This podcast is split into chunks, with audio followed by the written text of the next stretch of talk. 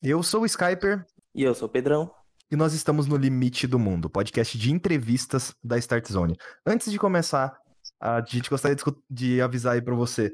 Dá uma olhada no podcast anterior que a gente tem, o No Limite do Mundo 3, que é com o Heitor de Paula, um dos membros fundadores do Overloader. Aquele episódio ficou muito bom, assim como todos os outros, né? O Daniel e da Thaís, ou com o pessoal do Gacha. Ficou muito interessante. Além disso, também temos um grupo no Telegram que você pode entrar lá para conversar com a gente e um grupo no Discord, tá os links aí na descrição do podcast. Tem nosso canal do YouTube, que é Start Zone, e tem a Twitch, que é Start Zone BR. Então vamos pro episódio. Opa, você esqueceu de novo? Antes, sem enrolação, hoje Paulo Cooper está no limite do mundo. Primeiramente, Paulo, Paulo Cooper, tio triste, você tem muitas facetas. Seja bem-vindo ao No Limite do Mundo. Muito obrigado, prazerzão estar tá aqui. É, então, é, é verdade, é, a alcunha ela é extensa é, e há pouco tempo eu, eu, eu criei o Tio Triste para tentar tirar de mim um pouco desses pensamentos tristes e compartilhar com o mundo todos os benefícios possíveis que a tristeza pode trazer.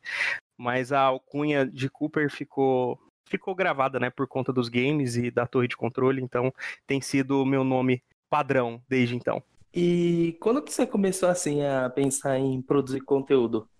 Cara, eu sempre gostei muito. Eu, eu sou músico desde os 12 anos de idade. Então eu sempre gostei muito de, de, de produzir as coisas, de inventar, de tocar e gravar e tentar juntar essas coisas, de, de tudo mais. E, e eu vi na internet uma, uma, possibilidade de produzir conteúdo de games, mas é um, é um universo tão complicado, vocês sabem mais que ninguém, que para que fazer isso aqui demanda trabalho, investimento, você tem que é, pô, nem fala em investimento, né, cara? Você tem que comprar tanto equipamento para você conseguir produzir um negócio de qualidade. E hoje em dia é tão caro. Fala o cara que tem um baita PC gamer. Não, não. Mas cara, você não tem noção de quanto tempo foi para conseguir montar esse escritório para ficar agradável, pelo menos. E é muito difícil produzir conteúdo, né? Mas é, eu vi na Torre de Controle uma grande oportunidade. Até que o Tio Triste nasceu depois que eu já estava na Torre de Controle, porque aí eu fui conhecendo as pessoas, entendendo como funciona esse mundo. Eu não tinha ideia do que era podcast antes da, antes da Torre de Controle. Apesar da Torre não ter um, pod, um podcast, por muito tempo o Splitcast foi um produto vinculado na Torre de Controle, então foi a minha porta de entrada aí para conhecer um pouco mais a respeito de podcast. Então, produzir conteúdo sempre foi uma vontade que eu tive, mas um desafio também muito grande, porque eu tenho que conciliar a família que eu tenho. Eu sou casado há 11 anos, tenho duas filhas e ainda tenho meu trabalho regular. Então, putz, cara, é uma paixão muito complicada, mas a gente segue tentando. Produção de conteúdo é muito um hobby complicado que dá muito mais trabalho do que retorno cara, dá muito mais trabalho do que retorno. O retorno, ele, ele nunca é financeiro. às vezes você ganha algumas coisas, às vezes você ganha alguns benefícios aí por falar de games, né? Então, é, você ganha alguns jogos, você tem alguns consoles de maneira mais fácil, algum acesso e tal, mas a, a satisfação maior é o reconhecimento de quem ouve, de que curte seu conteúdo, de que gosta do que você faz. E, e, e na verdade, eu acho que para mim o maior reconhecimento é aquele, ou pelo menos o mais importante, é aquele do comecinho, quando você, sei lá, você faz seu primeiro review, você publica e aí uma pessoa de fora que você nem conhece, o cara chega e fala, putz, cara, joguei, eu não ia jogar esse jogo, mas eu joguei por conta do seu review e realmente você tem razão, foi muito bacana. Ou então xinga também, é, é muito bom esse contraponto, eu acho importantíssimo. Eu adoro que me xinguem. Senti isso com o review de Bleeding Edge. Ah, você fez, né? Quando eu postei Putz. aquele review, veio gente me falar: Olha, vi seu review, não vou jogar o jogo. E teve gente me xingando, falando, nossa, você é um bicho. Que é uma satisfação também, vá. É, é ótimo, Porque, cara. Cara, se uma pessoa tá te xingando, tipo, ela perdeu, ela gosta tanto de você que ela perdeu tempo suficiente da vida dela para procurar você numa rede social para ir te xingar ali, sabe? Exatamente. O que eu acredito é justamente isso. Não existe propaganda ruim. Tudo é propaganda. Então, eu acho que falem bem, falem mal, mas me tenham aí como assunto. É interessantíssimo. Sim, sim. E como é que você encontrou a torre de controle? Cara, é o seguinte, eu moro em Goiânia e. Você mora em Goiânia? Eu moro em Goiânia, Goiás. Caraca, tamo junto nessa, velho. Você é daqui, mano? Sou. Olha que loucura, cara. Caralho! eu moro aqui em Goiânia. Isso eu não esperava. Isso eu não esperava. Fomos pegos de surpresa. eu moro do lado do Flamboyant, velho. Ah, não, você tá zoeira. Sério? Eu moro no Alto da Glória, viado. Eu moro no Alto da Glória. Se o cara falar o nome do prédio, ele falar, não, é o 602. Já pensou? Que não, aí o nome do prédio eu não vou falar, não quer explanar demais aqui. Ó, é, eu falo depois. Fechou. Caralho, que loucura. Enfim, tirando as surpresas aí do dia, então, como eu moro aqui e um dos membros da torre, é, um dos fundadores, inclusive, que estava antes, do, antes, antes de, de, a torre ser criada, é, a equipe fundadora trabalhava em outro site. Acho que eu não vou fazer propaganda negativa do site também, porque com um resquício de treta, né? Então, não vou entrar nesses detalhes. Propaganda negativa também é propaganda. Exatamente, então vamos evitar. É, aí o que, que aconteceu? É, eu vi no Twitter um, um, anúncio de que eles estavam precisando de redatores. Mandei, acho que dois ou três textos que eu tinha e logo entrei. Mas foi bem no comecinho, a torre acho que estava no primeiro mês de vida. Então eu praticamente estou desde o início mesmo. Eu só não peguei o processo de, de criação dos, da, dos assets do, do que foi usado. Mas eu tô bem, bem desde o começo mesmo. E assim, mudou muito a minha vida e a minha percepção sobre produção de conteúdo de jogos.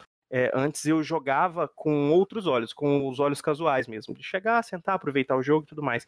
Hoje eu tenho um olhar crítico muito mais aguçado. É claro que ainda falta muito para eu conseguir fazer um review bem feito, com grandes detalhes. Tem muita gente que nesse mundo, e isso é outra coisa fabulosa, que te ajuda muito, né, cara? Então, eu tive muita ajuda de outros jornalistas, de, de pessoas que escrevem para sites que dão sempre muitas dicas, é, te, te dão um caminho, ah, vai por aqui que é mais fácil, vai por aqui que é mais legal. E, e isso me ajudou muito, mas é, é, eu, eu tô encantado com esse mundo, cara. Fazer review é, é, é para mim hoje a melhor parte do trabalho. É uma das coisas que eu mais gosto de fazer.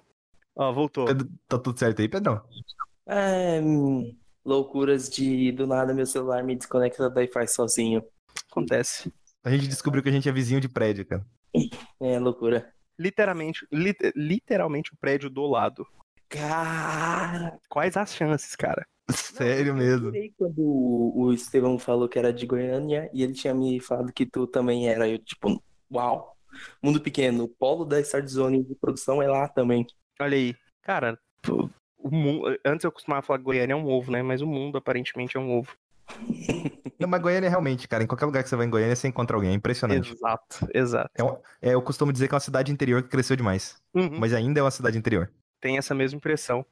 Então, a, a dificuldade que eu estava comentando de produzir conteúdo justamente se passa porque eu, eu, eu trabalho no Castros, no hotel. Então, Sim. você deve conhecer bem, eu, eu trabalho na gerência lá. Então, é, é, um, é um desafio muito grande, né? Você produzir conteúdo, tendo um emprego regular, esposa, filhos. Então, realmente eu, eu tenho os games como. Games e música como praticamente meus únicos hobbies, porque fica mais fácil de administrar, entendeu? E ainda assim é um hobby que acaba exigindo bastante, né? Porque produção de conteúdo exige demais da gente. Principalmente investimento financeiro, né, cara? Porque. Não, vou, não vou nem falar agora dessa época de pandemia que a gente tá. Mas voltando um pouquinho, é tudo muito caro, cara. Hardware é caro, videogame é caro, jogo é muito caro. Então, quando vocês que estão ouvindo receberem alguma marcação no Twitter de gente marcando em jogo de Switch, aceita, gente. O jogo de Switch é muito caro. E se você não tem um Switch, faça igual o Pedrão. Dá o jogo. Você vai deixar o Nintendista muito feliz. É muito caro. Ei, olha o Nintendista fake aqui falando de Nintendismo aí. É. O cara não gosta de Breath of the Wild, não gosta das coisas. Não curte indie, porque tem um Switch. Cara, deixa eu te falar, não é que eu não curto indie, isso é mais para é, implicar a galera mesmo. É, e, e, e, eu faço isso com muito afinco. Mas não é que eu não curto indie, é que assim, eu tenho tão pouco tempo para jogar que o tempo que eu tenho, eu tenho um backlog tão extenso de jogos de jogos AAA que acaba que eu não tenho tempo para me dedicar para o indie, que eu acho que assim, eu sei que é um pensamento errado, que eu podia, eu tô perdendo uma experiência incrível. Se o Bruno tivesse aqui, tava me xingando. É, que eu tô perdendo experiências maravilhosas, mas, cara, o tempo que eu tenho, eu tô trabalhando nesse backlog. Eu tenho tanto jogo para jogar atrasado, irmão. Você não tem noção. Então eu, eu, eu realmente eu não ponho muita mão em indie. É, eu acabo fazendo isso só quando eu tô com Switch mesmo na rua. E às vezes no intervalo aqui, outro ali, eu acabo jogando sim. Mas a implicância mesmo, eu falo, é pra encher o saco. Não tem nada contra indie, não. Só não tem muito tempo para eles. Não, o foda é que, assim, é, ao mesmo tempo, às vezes eu também penso assim, ah, pra que, que eu vou jogar, tipo, esses indie aqui, sendo que, sei lá, eu não. Que, que, que jogo grande que eu não terminei? Ah, Nier Automata. Eu não joguei Aí. ainda, sabe? Então, tipo, pô, Nier Automata tá ali, essa Persona 5 eu não joguei. Exatamente. Então, tipo, tem muita coisa para jogar e aí vai, acaba que alguns vão ficando de lado. E é assim, cara, a gente tem que gerenciar nosso tempo.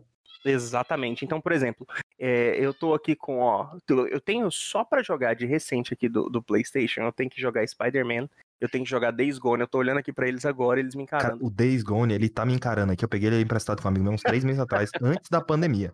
Antes da pandemia chegar ao Brasil, eu peguei ele e ele tá aqui. Ele fica me encarando aqui todo dia. Todo dia eu fico olhando aqui pra caixinha do. do jogo. Exatamente. Não, e o pior, e o pior você não sabe. Eu comprei todos esses jogos e o Final Fantasy tá olhando ali pra mim também, com a cara meio torta. Falando assim, quando é que a gente vai resolver essa treta? Ah, felizmente eu não comprei, eu peguei emprestado com um amigo. Eu sei que o Final Fantasy tem na conta do Pedrão também, que eu Olha jogar, que beleza. Mas assim, não joguei até agora, sabe? Assim, Final Fantasy, eu parei num pedaço ali do jogo e literalmente não sei quando vou voltar. Comprei Assassin's Creed Origins, Origins não, Odyssey e tô jogando. E ele é enorme, hein, cara. Putz, boa sorte. Ele é fucking Eu enorme. peguei ele, a versão Season Pass e ainda com Nossa. Assassin's Creed 3 que vem junto. Remastered. Cara. O último, pra você ter uma noção, o último exclusivo do PlayStation que eu zerei foi Death Stranding. Bom. Então, eu agora. E aí, e aí agora chegou o Warzone de pé na minha cara. e Eu tô muito viciado nisso, cara. O tempo que eu tenho, eu quero jogar o Warzone com os meus amigos e. Ah, isso tá tomando tanto meu tempo. Às vezes eu fico puto de gostar tanto desse jogo. Assim, eu às vezes eu fico com raiva mesmo, porque, ah, eu poderia estar streamando alguma coisa, tipo, lá Exatamente. pra noite, assim. Só que eu quero jogar Warzone, sabe? Eu quero jogar com o Pedrão, eu quero jogar com os outros amigos que eu tenho, sabe? E é muito divertido, cara. Pô, é muito bom. Eu, eu, fico, eu fico puto de jogar isso. Bazucar um carro com um squad cheio é muito maravilhoso. É Nossa. lindo, cara. É lindo. E sai A cada gente- rage gostoso, né? Cada A rage. gente tava, a gente tava jogando Warzone ontem. Foi ontem, Pedrão? Foi, né? E aí, tipo assim, um carro ia passar ali, aí o Pedrão, o carro vai passar aqui, o carro vai passar aqui, ele só pegou a bazuca, bum. Todo mundo só, carro destruído, todo mundo caindo no chão. Eu peguei a bazuca, tuf, atirei, todo mundo morreu. Nossa senhora, aquilo foi lindo. Eu, quando eu vejo o carro, eu já pego a C4. Já fica na mão. Falo, eu, eu só peço, vem, mas vem, vem que eu tô pronto. Cara, é muito bom. Eu tô muito viciado nesse jogo, cara. É- Um amigo, um amigo meu tentou colocar, ele viu uma estratégia lá no YouTube, ele falou, cara, calma aí, eu vou colocar uma C4 aqui, ele colocou a C4 no, no, caminhão, drone. ó.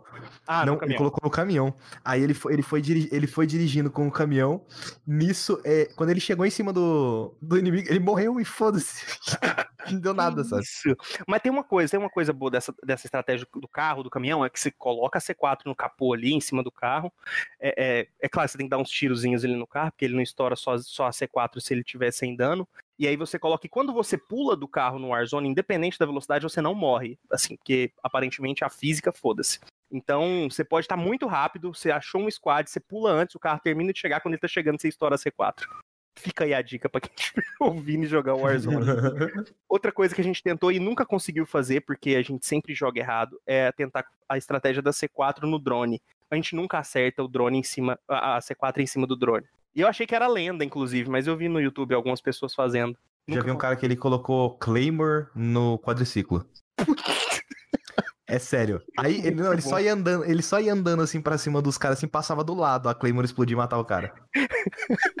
Muito bom, Muito bom, muito bom. Foi muito bom Baita isso, estratégia.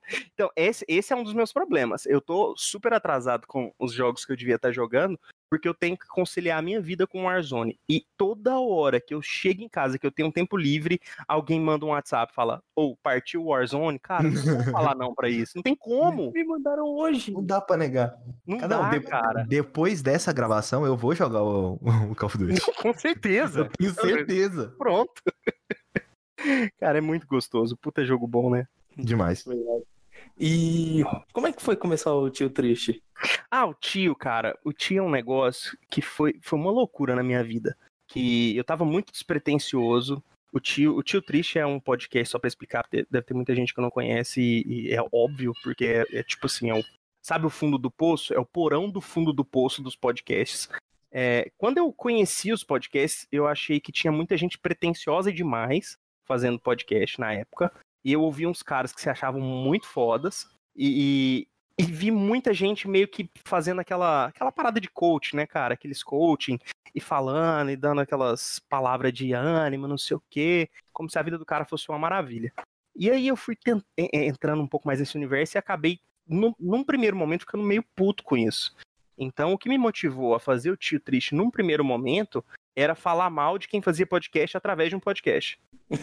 então, então, assim, num primeiro momento era mais pra fazer uma brincadeira e tal. E aí eu fiz um primeiro episódio. E assim, Vocês estão gravando bonitinho, você tem microfone, condensador, coisa linda edição. Cara, eu gravei do meu celular, não tinha trilha sonora, não tinha edição. Eu segurei o REC aqui, gravei aí 7, 10 minutos de áudio.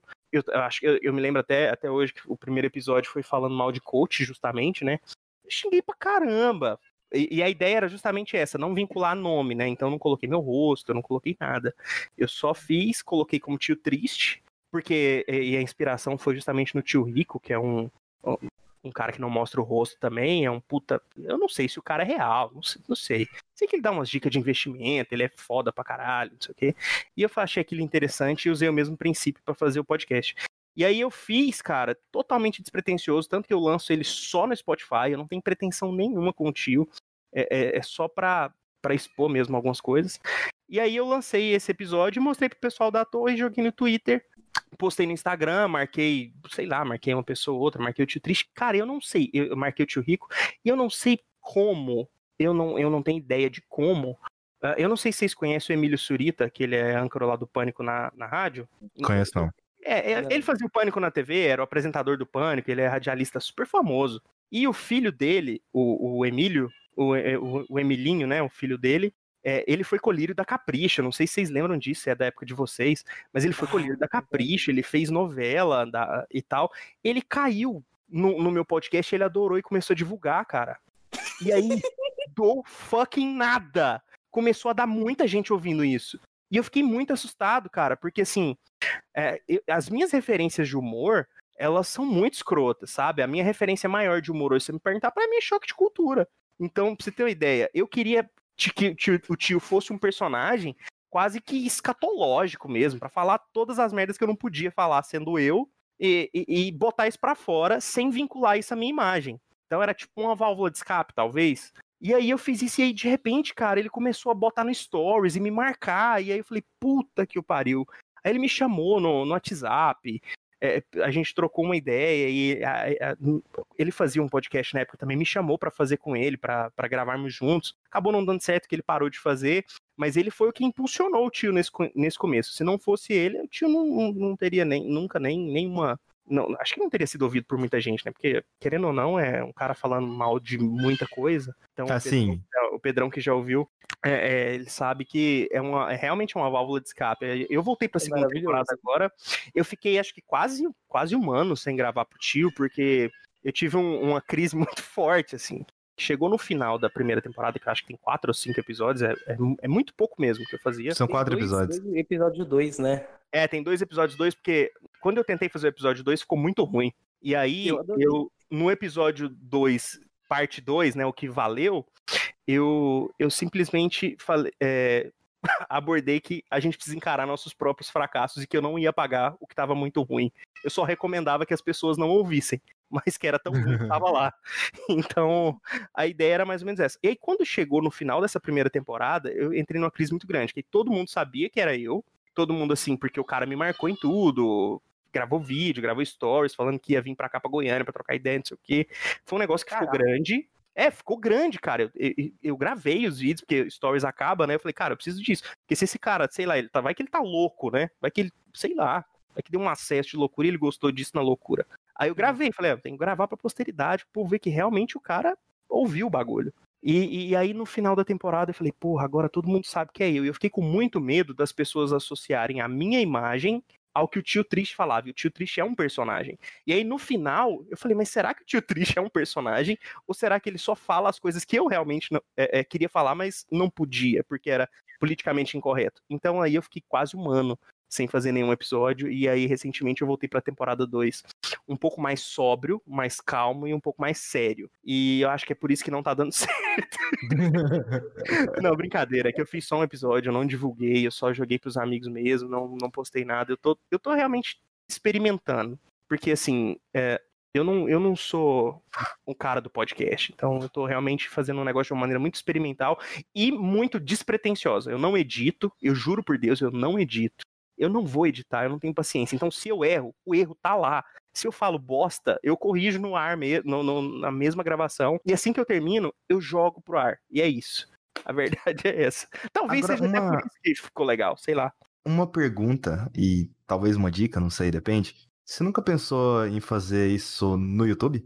Cara, eu pensei, eu pensei, mas é porque aí, eu não sei, eu acho que a nossa geração, essa, essa, essa turma mais nova aí de 20, 30, 40 anos, eu não sei se essa galera, assim, se, se eles gostariam de ouvir isso. Eu falo muita bosta, sabe? De verdade. Às vezes eu, eu paro e eu falo, meu Deus, cara, eu falo muita, muita, muita merda. Mas eu penso que pode ser atrativo, não pode, não sei, não sei como eu faria esse porte, sabe? Se eu só colocaria o áudio, se eu, se eu faria em vídeo. Não sei, é um caso a se pensar, sabe? Mas é igual a gente estava falando, produzir conteúdo ele leva tanto tempo e você precisa de um zelo tão grande que até para fazer o podcast que eu precisaria de ter mais zelo eu não tenho. Então eu simplesmente jogo ele. Então, porque é... essas coisas. Eu já vi alguns canais que são mais. A pessoa literalmente liga a câmera e grava, sem editar, sem nada, assim, ela só vai e fala.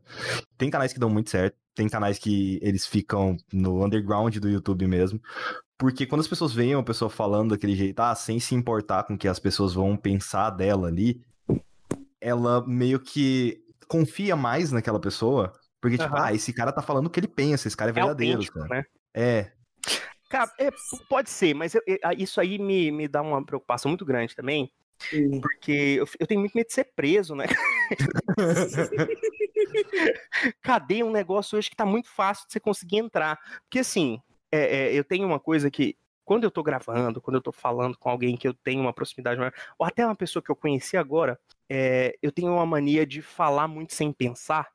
E às vezes eu falo um, um, negócio. Aqui, por exemplo, eu sei que se eu falar uma bosta que pode me deixar em maus lençóis, o Pedrão vai fazer o favor de tirar na edição, porque ele é um cara legal. Mas se ele uhum. fosse um cara um cara filho da puta, ele poderia deixar e falar, não, deixa.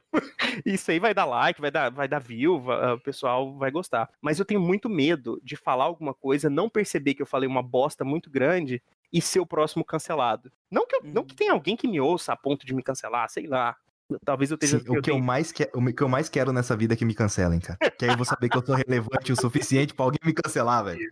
Por exemplo, é, tem, tem uns, uns amigos que produtores de conteúdo também, é, e eu, tava falando com ele na stream dele hoje, o, o Brams, Vingador Brams, ele é um streamer de Xbox. E aí eu dei uma passada na stream dele, eu gosto, eu gosto de passar na stream da turma, dar um oi, falar que eu tô assistindo. Aí ele falou: "E Cooper, como é que tá o seu isentão?" Porque eu realmente, cara, eu fujo de treta de guerra de console. Eu faço em off. No WhatsApp eu dou umas umas umas espinhadas, sabe? Mas no público, assim, no meu Twitter, cara, eu não faço isso. Eu, eu sou isentão porque eu tenho medo de falar bosta. A verdade é essa. E, e aí ofender a turma. Uma retaliação, né, recentemente, que não vou citar nome nem nada, mas um dos membros da torre acabou se metendo numa parada que a galera do Mil Grau foi atrás e foi um negócio. Exatamente, cara. Teve esse episódio, foi um negócio complicado. Eu sei que ele ficou bem, bem chateado, o, o, o membro da Eu torre passou por isso. É, e, e, é triste, né, cara? Porque, assim, sei lá, falar, da, falar dessa turma mais extremista de, de Flame, de Flame War, é sempre muito complicado, porque nada nunca vai satisfazer os caras. Ou você tá 100% com eles, ou você é o inimigo. A dica que eu deixo para todo produtor de conteúdo quando você começar a ser atacado, alguém vier te atacar, primeiro de tudo ignora. Na verdade, primeiro de tudo você vai postar uma mensagem: "Mandem mais, o seu ódio me alimenta". E depois, ignora. Você ignora. Se você ignorar, os caras vão embora, velho. Eles simplesmente é, vão estar tá gritando pra uma porta que você não tá abrindo, sabe? É, não gera conteúdo pro cara, né? Se você não fala é. mais, ele vai ter só aquilo para falar e uma hora cansa. Assim. Ah, mas, mas o que aconteceu, cara, é porque assim, eu entendo todo mundo tem as suas preferências. Eu tenho as minhas preferências e eu falo abertamente: o console que eu mais gosto de jogar é o Xbox. É o PC. Não, é, é o PC. Pô, o PC é maravilhoso, né? Mas se tratando de consoles, o console que eu mais tenho um, um apego emocional é o Xbox. Porque ele me acompanha desde 2013. Quer dizer, se for contar da época do 360 até antes. E o, mais o Play 4, ele me traz experiências maravilhosas, cara. Ele tem jogos incríveis. Então, assim, infelizmente, pra turma do Flame, não tem como eu odiar nenhum, porque eu gosto de todos, menos o Nintendo Switch. Então a vida é isso, cara. O Switch, tô brincando. Tá vendo? Eu falo bosta, cara, não tem como. Eu já, tive, eu já tive Xbox, eu tenho PS4, nunca tive um Switch, logo odeio o Switch. Aí, é assim funciona na cabeça desse Pronto, povo. exatamente. Então, então é isso, cara. Eu, eu acho que assim, realmente não compensa muito, é um negócio que não vale a pena você alimentar. Eu acho que tem um flamezinho saudável, é muito bacana. Só que com quem não leva isso a ponto de, de fazer o, o que a gente chama de linchamento virtual, né? Que foi o que aconteceu com esse membro da torre. Foi praticamente um linchamento online. Pegaram o cara pra Cristo e desceram o cacete. É, independente de você concordar ou não com o que o cara fala, manter uma discussão saudável, cara, não tem problema. Se discordar, a coisa mais, mais maravilhosa do mundo. O contraponto é maravilhoso. O problema é justamente o linchamento. E aí os caras vão em tweets antigos, aí os caras printam tweet antigo. Cara, isso é, isso é uma bosta. Isso é uma bosta. É, não, não adianta, não adianta você discutir com os caras desses, porque independente do que você falar, você não vai ganhar. Você só vai estar tá perdendo tempo. Exato. O Ricardo do Nautilus, ele postou uma coisa lá do, do Mil eu, Grau. Eu vi, eu vi essa treta, essa treta dessa semana, essa treta recente. É, então, aí... Achei interessantíssimo. E, inclusive, tipo, o povo falando pro Ricardo, Ricardo, ignora, velho, não adianta falar com esse povo aí, deixa eles lá, sabe, deixa eles gritar pro vazio, cara. Um dos meus maiores argumentos era esse, não dá palco pra maluco. Tipo assim, isso, isso eu falo em todos, todas as esferas, não dá palco pra extremista, principalmente. Cara, se o cara gosta do Flame, beleza, que a gente brinque com os argumentos, que a gente discuta com os argumentos. Mas quando passa, por exemplo, eu, eu vi lá que rolou até uma exposed lá de quanto você ganha, o que, que você tá fazendo com o dinheiro do não sei o que. Aí, cara, eu acho muito pesado, velho. Porque sai da esfera do game, né? Entra na esfera pessoal. E isso aí eu já fico incomodado. Isso aí eu já acho que é meio, meio chato, assim. Eu já acho muito. É, o conselho que eu dou para todo mundo mesmo é ignora. Ignora. Qualquer pessoa extremista. Tem muita gente que fala de política aí que sofre muito mais do que o gamer, né? Sofre, e, cara. E ignora, sabe? Ignora. A, a, a minha namorada ela já falou que ela tem vontade de criar um. Ela nunca. Ela não fez isso, mas ela tem vontade de criar um Twitter fake só pra ficar postando as bostas que ela pensa lá. E quem vier encher o saco, ela manda tomar no cu. E simples. Assim, tecnicamente é, você não, precisa, você não precisa de ninguém opinando nas coisas que você pensa, sabe? Você sabe que o que ela tem, é, essa ideia que ela tem de fazer, de criar um, tweet, um Twitter fake, foi a minha ideia principal para criar o Tio Triste. Sim. A minha ideia era essa, que as pessoas não soubessem que era eu, que fosse um personagem, mas que no fundo ali, cara, sou eu. É o que eu acho mesmo. É claro que tem o exagero, que a gente usa isso, o, o exagero como um artifício, né, para que nem os caras do choque de cultura. Os caras não acreditam no que eles falam, mas eles usam um exagero para exemplificar. E a ideia era mais ou menos essa. criar um personagem mesmo. É. E aí no final ficou meio confuso. Fiquei confuso. Falei, cara, eu não sei mais se sou eu, se sou o tio, não sei o que tá acontecendo comigo. mas uh, eu acho que a ideia é a mesma. Eu, é, e, e, assim, política tá muito difícil, né, cara? Nossa. Querendo ou não, querendo ou não tem, tem uma hora que eu acho que você precisa se posicionar minimamente. Nem que seja para falar, putz, cara, isso tá uma bosta. Porque assim, tá uma bosta.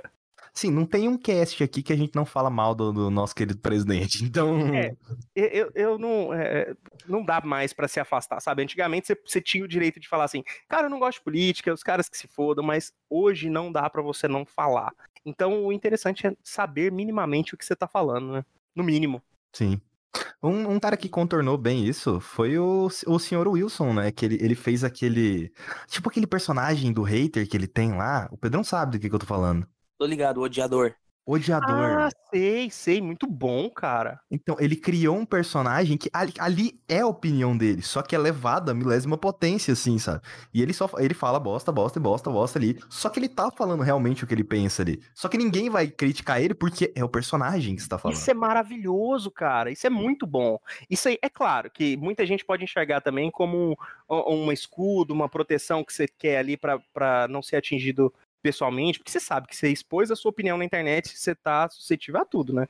Sim. É, é, a gente bem sabe disso. Você coloca um é, negócio lá. De certa forma, a internet é muito massa, mas. É um negócio... Mas tem umas merda, né, cara? É um submundo. É, eu tava conversando com o Daniel quando ele veio aqui também da entrevista que, velho, a internet é um lugar maravilhoso, mas a galera tem que dar uma acalmada, sabe? Tá... Mas, mas não, sabe o que que acontece? O cara tem, o cara tem um puta dia ruim. Às vezes o cara já é um merda. E aí, a hora que ele tem para colocar tudo aquilo para fora, o cara senta na frente do computador e fala tanta merda acumulada, irmão. E, e porra, e, e, eu acho que esse cara é o tiozão que compartilha as fake news. Esse cara é o cara que ele tá muito puto, sabe? É um cara que ele realmente precisa extravasar todo o ódio que ele tem de alguma forma. E eu não sei se esse cara vai acabar. Eu acho que esse cara talvez seja um retrato da maioria da nossa população. Olha isso que profundo. Foi também profundo. Ai, ai, pois é, cara, eu, eu acho que a gente tá vivendo. São momentos muito, muito difíceis, sabe, cara? Momentos muito difíceis.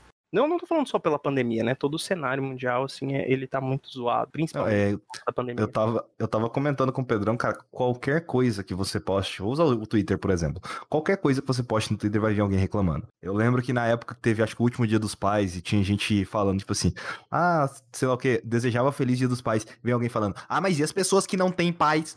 Vai falar o que para elas então aí, ó? Apaga que tá dando gatilho. Apaga que dá gatilho. Nossa. Cara, é a, muito A palavra gatilho me dá gatilho. Por favor, não diga que dá gatilho, porque tá me dando gatilho. eu, eu, lembro que. A, não, e, e, é mais comum. A gente vive dentro desse negócio de game, né, cara? E falar de joguinho. Então, eu compartilho às vezes o que eu tô jogando, opiniões que eu tenho a respeito de jogos. E, e eu juro para vocês que teve alguma postagem de alguém, não era minha, não era um tweet meu. Eu comentei um tweet de alguém a respeito da lore de algum jogo, não me lembro, que eu, que eu gostei muito. Acho que era discussão sobre The Last of Us. E é sempre muito polêmico. É, porque aparentemente, quem joga no Xbox não pode gostar da história de, de do The Last of Us. Não, se porque você gosta de Playstation, você tá errado. Porque assim, automaticamente. É, não, automaticamente você você tá descredenciado, você perdeu sua carteirinha gamer. É, que é outra coisa que é um saco também, né? Que esse negócio de passa ID, passa gamer tag, é o currículo. Gamer. Cara, isso é um saco, cara. Isso é. Porra, isso é muito chato. E aí, eu, eu comentei a respeito da história e um seguidor meu chegou e apareceu lá. Nossa, que decepção. Achei que você era caixista. Falei, porra, eu adoro a história do, do The Last of Us e meu console principal é o Xbox. Qual o problema? Parece que aparentemente existe um problema. É o curri... Quando você vai fazer o seu currículo gamer no governo, você só pode colocar que você é afiliado a um console, só. Dá, dá, dá, vontade de falar assim: desculpa se eu ofendi Marcos Phoenix, desculpa se eu ofendi Gears of War. Mas eu adoro Last of Us, eu acho a história incrível. Assim, a gente tem que convir: o jogo não é revolucionário. A mecânica é muito simples. Qual, The Last of Us? É, não inventou a roda. É, é, é, um jogo simples, é um jogo de mecânica muito simples, mas a história é muito boa. Você cria uma conexão. E eu que sou pai, então, eu joguei aquilo e jogava e chorava, e jogava e chorava, e chegou no final e falei, pô, você não podia ter feito isso, mas eu entendo o que você fez, então cria um dilema. E eu achei isso incrível. O jogo não é genial, mas a história é muito boa. Tô hypado? Tô, pô, quero jogar o 2. Hoje em dia, Mas aparentemente eu, vi... eu, não posso. Aparentemente. Depois que eu vi um comentário muito específico na, na, internet sobre The Last of Us, eu não consigo parar de pensar nisso mais. De que. Acho que vale para todos os jogos da Naughty Dog. Eles não sabem acabar diálogo. Todo diálogo acaba com uma explosão, com alguém fazendo alguma coisa, com algum carro chegando, alguma porta batendo, assim, alguma coisa. Eles não sabem acabar um diálogo. Mas eu vou te falar que isso não é um problema da Naughty Dog, isso é um problema do americano, eu acho. Se, se, se, Será? Se você se recordar de série que você acompanha, as pessoas não despedem no telefone, cara. Eu fico puto com isso. Como que você tá ligando para alguém e fala, cara, a gente tem um problema muito sério para resolver ele. Qual é o problema? Ah, o problema é esse, esse, esse. Ok, estou indo para não sei onde. E desliga, sem falar, cara, tchau, viu? Eu te encontro lá em 10 minutos. Cara, as pessoas não despedem nos seriados e nos filmes. Eu fico, eu fico imaginando se o americano ele é frio esse ponto. Talvez eles tenham trazido muito isso do, do de seriados e filmes, mas eu fico puto de, do, do americano não despedir. Eu acho que é só pra a cena ficar foda mesmo, sabe? É, eu acho que é. Tipo assim, eu sou tão foda que ele sabe que eu vou desligar. É. Eu não dou tchau nunca. Aí o cara fica lá na linha, assim. É, eu nunca Geraldo. digo que eu te amo. Ô, Geraldo. Ô, Geraldo, você tá aí, Geraldo? Geraldo. Muito bom. Ó, o cara. Então tá, precisamos resolver um problema. É na estação de trem. E aí, de repente, fica mudo. Assim, se a gente levar em consideração que eu tava jogando The Outer Worlds, todo diálogo que eu começava com alguém, eu nunca despedia da pessoa, eu só, tipo, saía e ia embora, então. É, tá vendo? Você vai ver se tudo sobre a vida da pessoa e dava meia volta e ia embora. O cara, o cara ficava lá, Skype. Ô, oh, você prometeu que ia me ajudar, cara. Cadê a minha família? Eu, ah, cara, Outer Worlds é um jogo que me surpreendeu muito. Cara, que jogo gostoso, né, cara? Que liberdade que você tem. E olha Nossa, que eu, mas... eu, eu, eu, nem gosto muito dessa temática, assim, mas eu adorei, cara. Eu fiquei tão decepcionado com o final. Nossa senhora. Aquele ah, final, ele, ainda, ele, ma ele matou um jogo de uma forma. Não, o problema é que, digamos que eles não tiveram dinheiro para terminar. O ah, problema não é a história do final. Eles não tiveram. Uhum. Não é que eles não tiveram dinheiro. É, é que, tipo assim, o final ele é um slide. PowerPoint. Ah, não. É, sério, cara, isso é muito triste. Faz isso. Isso é muito triste. Ah. Que triste, cara. A, a jornada é maravilhosa. Uhum, Mas o final, sim. eu acho que eu acho que foi porque a Microsoft comprou o estúdio e aí eles tinham que terminar o jogo rápido e aí slidão lá no final. Que triste, cara. Mas eu vou terminar ainda assim. A jornada é muito boa. E o que importa é a jornada. E ainda mais agora que saíram os spoilers de The Last of Us 2, eu não vou falar nenhuma aqui, eu juro. Eu não vi, eu não vi. Então, Você viu? não- Eu, eu vi tudo. Caraca, como que você teve coragem? Literalmente, literalmente tudo. Literalmente tudo. Eu vi os vídeos que vazaram, vi as fotos e tudo mais. É, a única coisa que eu posso falar, não é um spoiler, já avisando, você que tá ouvindo, que me preocupou um pouco é que em uma das, das fotos que tinha, tava o desempenho embaixo. Eu acho que era do processo de otimização, mas é, aparentemente o console tava peidando para rodar o jogo. Isso me preocupou um pouco, talvez, porque eu tenho um PS4 Slim, né? Então eu fico Eu com um pouco É, eu de tenho- receio. Nem o Slim eu tenho, eu tenho a primeira versão do PS4. É, o PS4 é festzão. 2014, sabe?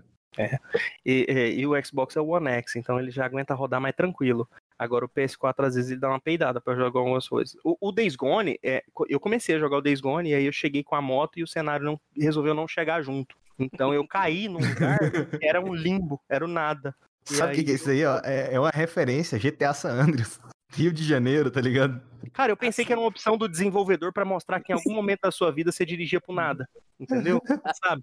Não ser algo mais poético, eu queria acreditar que era algo mais poético. Tipo assim, já chega um momento da sua vida que você vai chegar num lugar que lá não vai ter nada e você simplesmente cai e morre. Mas aparentemente era só erro de renderização mesmo. Então, Isso, isso me preocupou um pouco, mas eu vi sim todos os spoilers. É, eu vi- aparentemente o plot do jogo todo vazou e eu, eu vi o plot. É, não vou falar nada, óbvio, mas assim, não muda a minha vontade de jogar de maneira nenhuma. Ter visto, eu, porque eu, eu dou muito valor na jornada, né, cara? Eu acho que a jornada é mais importante que o destino. Como você desenvolve a história, como você vende a história pro cara. Porque toda história que você considera muito boa, você tem que comprar essa história, né? Então Sim. o cara tem que te convencer de alguma forma. E, e, assim, o plot desse jogo ele é magnífico, tanto quanto o primeiro, só que ele, ele vai dar um trabalhão pra pra você ser convencido do que vai acontecer. Então isso é o máximo que vocês vão ouvir de mim. Joguem, tá chegando o dia. Tá chegando o momento. Ah, e quem, e quem, e, e vou, vou, digo mais, quem me passou, é, é, eu tinha visto algumas coisas, mas quem me passou o supra-sumo desse spoiler foi Bruno Micali por WhatsApp. De 10 minutos. Mandou um áudio de. Cara, por incrível que pareça, ele não mandou um áudio de 10 minutos, ele mandou 4 de 5 cada. Então ele dividiu, assim, pra eu poder ouvir com mais tranquilidade. Mas, cara, o, o é Alô, maravilhoso. Bruno, você já pensou em gravar um podcast? Fica aí a sugestão. Cara, mas ele tá fazendo um trabalho incrível, né, no canal dele, lá no Fala Mica. Putz, é muito bom, cara. O cara é muito bom, o cara é muito bom. É muito bom trocar ideia com ele. Inclusive, agora eu tenho alguns áudios dele aqui no meu WhatsApp que ele mandou agora há pouco. um de 1,36, tá humilde, e outro de 3,45. Tá muito humilde hoje o menino, menino Mika. Mas é um cara muito gente boa. Ele, ele, ele me ajuda muito, cara. Ele, o guru, o, o que, que tava no, no Como Infinito e agora tá no Critical Hits, são pessoas que, assim, dão sempre muitos, muito bons toques pra mim.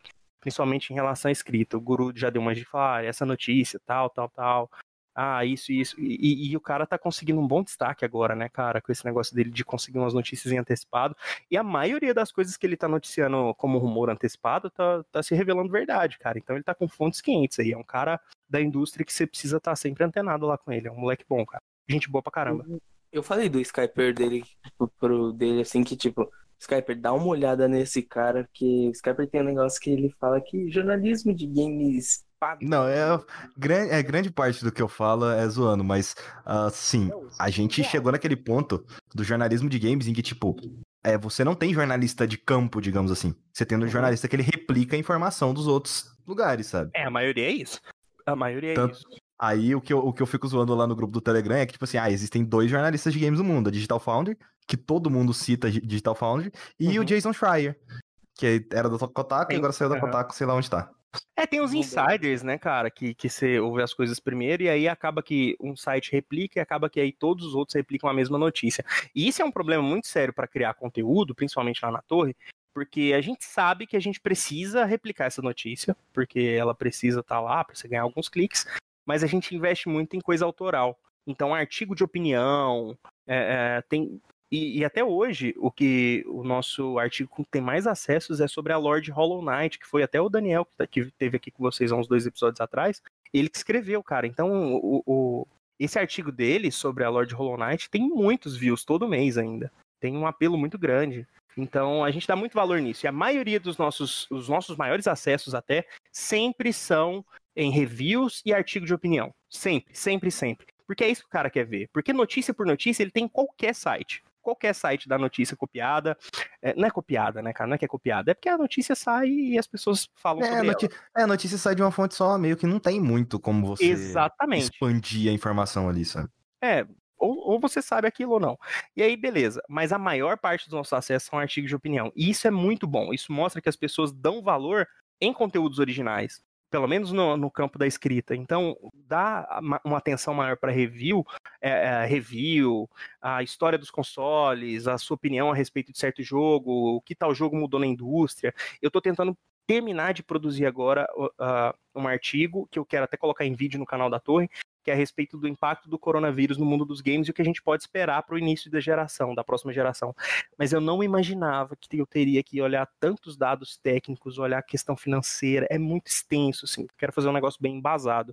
Mas, mas esse tipo de conteúdo, na minha opinião, é o que deixa o site mais relevante, sabe? É o que dá um, um, um- que é um, conteúdo, um conteúdo muito mais relevante e, e mais vendável até. Cria uma identidade também, né? Exatamente, exatamente. A gente tem alguns problemas com isso também, né? Porque o que pode acontecer é as pessoas começarem a, a, a- a querer te colocar dentro do, do grupinho dela, ou do, do outro grupinho. Ah, esse cara só escreve sobre a Sony, ah, esse cara puxa sardinha do Playstation. Mas isso também, dane-se, cara, nosso site é muito plural. Tem gente que joga de tudo, que prefere todas as plataformas, você tem sonista, você tem caixista, você tem nintendista.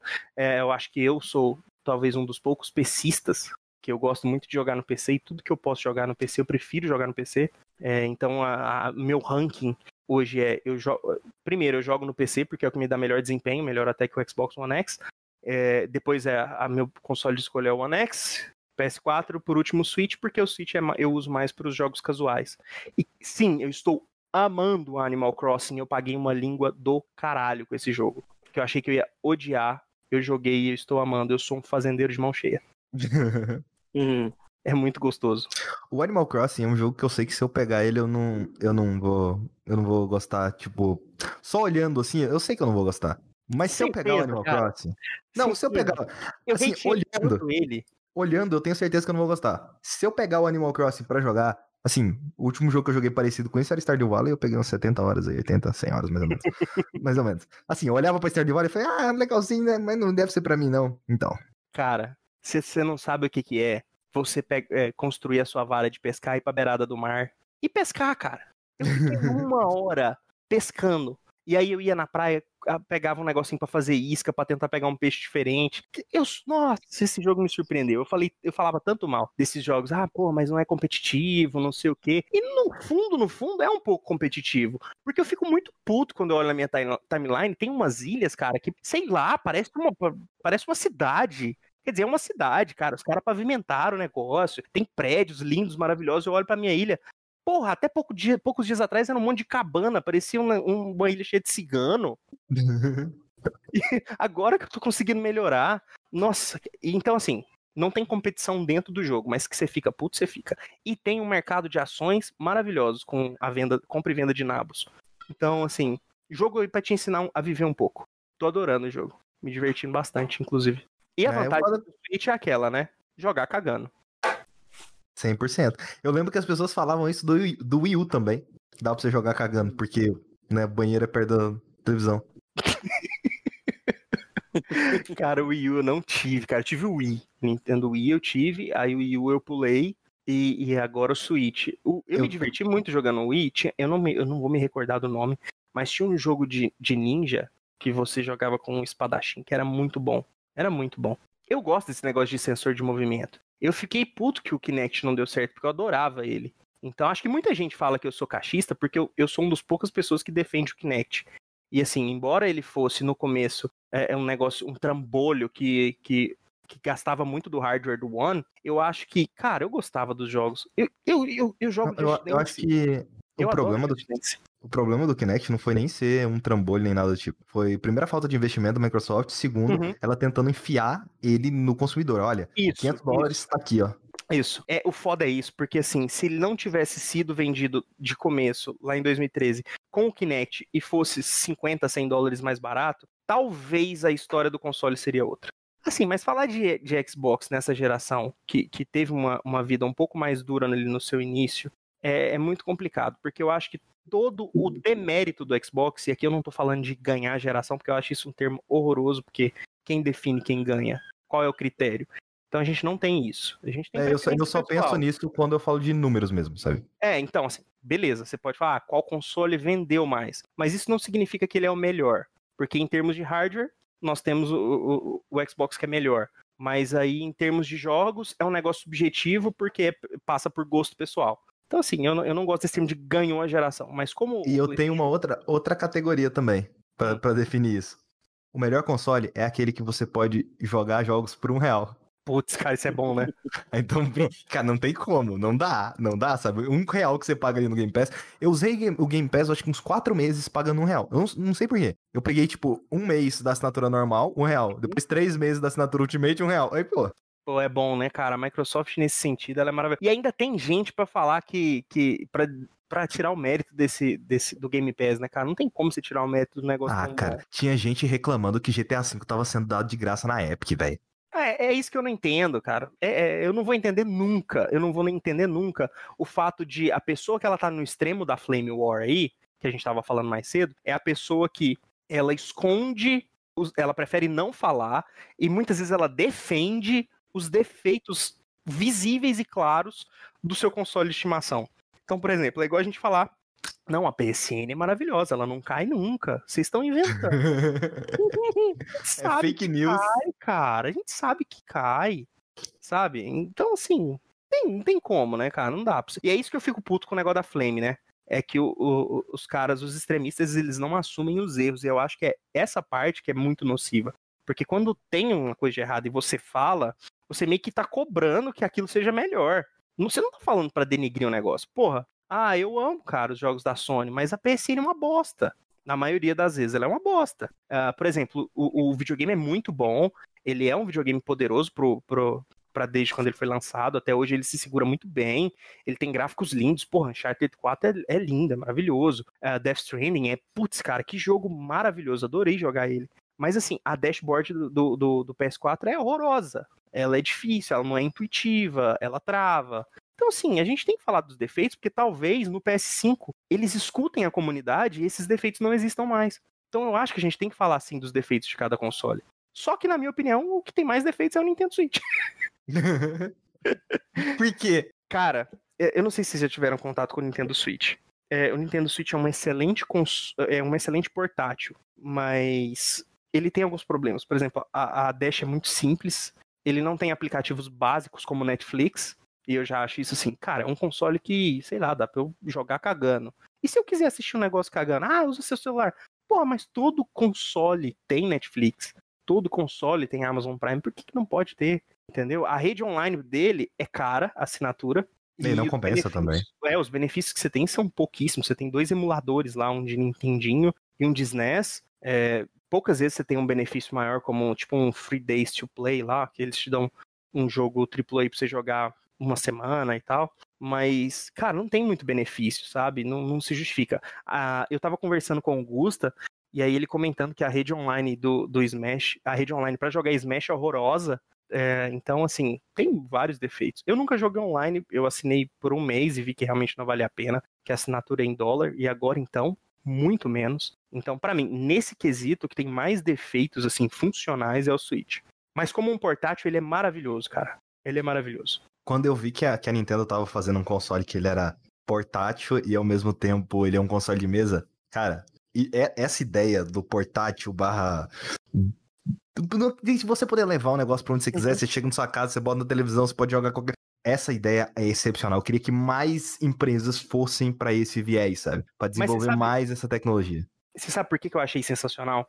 Porque quando eu vi a propaganda do Switch, eles mostraram jogos AAA. E assim eu pensei, porra, jogar Skyrim, jogar NBA 2K, que eu adoro, porra, isso é maravilhoso, cara. E aí você vai olhar na biblioteca, tem 90% de jogo indie. Não tô falando, cara, gente, tem jogo maravilhoso. Indie é muito legal, bacana que você gosta. Mas, porra, jogar um AAA no Switch é muito bom. Exceto o Witcher 3. O Witcher 3 roda muito mal. Não joguem porque é caro e não vale a pena. Impressionante de Witcher 3, de Witcher 3 tá lá dentro. É, é Muito impressionante. Mas roda muito mal. Então, às vezes, você até olha e fala, é, realmente, rodando assim, beleza, tá aqui. Eu sinto que o, eu, eu sinto que o destino do Switch, infelizmente, vai ser. Não vai ser igual o do Wii U, mas assim, vai ser parecido com o Wii U. Se a Nintendo não conseguir, ela tá conseguindo até agora, né? Três anos aí. Ah, eu acho que não- lançando. eu acho que já nem tem como ser igual ao do Wii U, porque a- o sucesso de vendas dele é estrondoso. Mas eu entendo o que você tá falando quando a gente fala que ele é um console extremamente secundário. Ou seja, ele é um console para quem já tem um console primário. Poucas pessoas que eu conheço na minha bolha têm o Switch como console primário. Por, e- Não, isso que eu e entendo agora? o que tá falando. Então, e agora vai lançar o PS5 e o Xbox X lá. Então, o Uhum. que, que vai acontecer com o Switch? Porque o Switch ele vai ser visto como muito mais fraco. Tipo, muito mais fraco mesmo.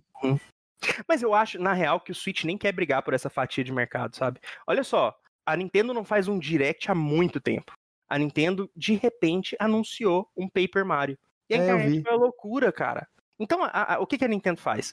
Ah, ah, Play PS5, e aí a tech demo lá da Unreal Engine, e todo mundo, puta que pariu, muito foda. E aí a Microsoft faz uma conferência, e o povo fala, ah, esperava mais, mas tem um jogo foda lá também. E todo mundo falando de nova geração, e a Nintendo, toma aqui, Paper Mario. E a galera fica louca.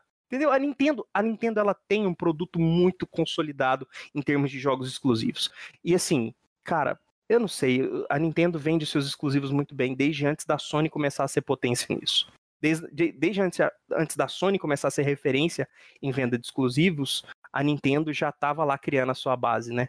E tem Não é falar nada não, mas os exclusivos da Nintendo é muito melhor do que os da Sony, tá? Só, só, Olha aí, ó, deixando no ar aqui. polêmica. só deixando no ar. Opinião polêmica.